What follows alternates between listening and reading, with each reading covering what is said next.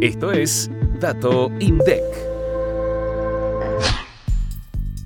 La encuesta nacional a grandes empresas, la ENGE, es un relevamiento anual que realiza el INDEC a las 500 empresas más grandes del país. En 2022, el panel tuvo una participación del 17,2% del valor agregado bruto de la economía argentina, 0,1 puntos porcentuales menos que en 2021. Al analizar las compañías por origen de capital, se registraron 197 nacionales y 303 con participación extranjera. En cuanto a la composición del panel según la actividad principal, por cada 100 grandes empresas hay 57 que se dedican a la industria manufacturera, 9 que se relacionan al sector de minas y canteras, otras 9 que trabajan en el sector electricidad, gas, agua, residuos y saneamiento y poco más de 7 vinculadas al comercio.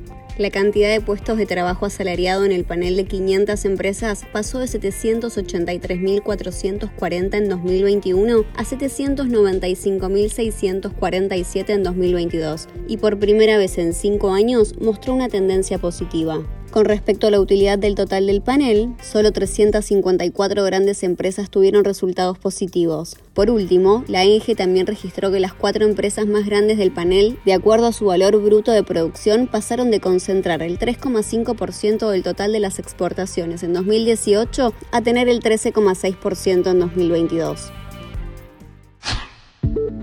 Activa la campanita para no perderte los próximos episodios. Hasta el próximo Dato INDEC.